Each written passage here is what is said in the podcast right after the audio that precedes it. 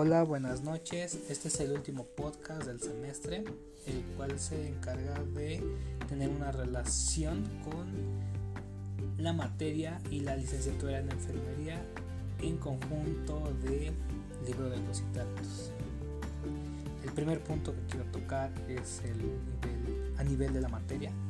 Eh, los siete hábitos nos muestran diferentes características, una forma más complementaria en la que nosotros lo podemos llegar a relacionar en la materia. ¿En qué aspecto lo podemos llegar a tomar? Toma más bien desde lo que son los conocimientos, la forma en que puedes llegar a tener un liderazgo, no solo con tus compañeros, sino más bien contigo mismo, cómo puedes centrarte en algún tema en específico, cómo puedes también tener una forma de, como lo menciona, ganar, ganar, porque podemos mostrar diferentes formas o actitudes en las que uno pueda llegar a enriquecerse de los conocimientos y también ver el lado positivo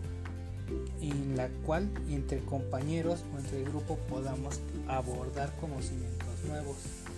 y que tenga nuestra forma de ver más allá de nuestras expectativas en qué forma que pueden ser los temas este nuevas actitudes eh, también lo que es tener una buena comunicación para llegar a globalizar a toda la materia en esto desde lo que son diferentes puntos que pueden llegar a abarcar desde una gran comunicación y podemos desenvolvernos a algún rasgo un poco más específico. ¿En qué más bien se engloba a la materia? Podemos llegar a tener los siete hábitos como un punto de partida en que, en que uno se pueda desenvolver, tomar todos estos conocimientos y lo podamos llenar a uno mismo como persona. Y no solo verlo como una materia más que solo debes de llegar y competir con otros compañeros, sino más bien en una forma en la que todos podamos llegar a tener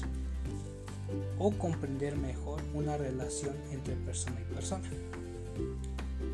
Y a un nivel de lo que es a, la enfermería, puedo abarcarlo desde lo que es ser un buen líder, cómo puedes desenvolverte con tus pacientes, desde nuestros propios propósitos, roles o metas en las que puedas tener desde exterior e interiormente y en lo que uno como persona debe de uno como personal de salud lo limita a no poder cumplirlo. Crear un plan también para conseguir una meta se basa desde la voluntad y el esfuerzo, como lo mencionaban los siete hábitos.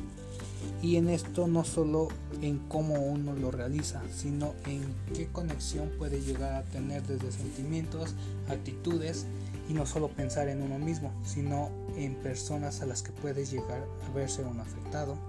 Nuestro carácter es un gran punto de partida entre relaciones y acuerdos bien planteados, desde la cooperación con individuos, que sería con la forma en la que te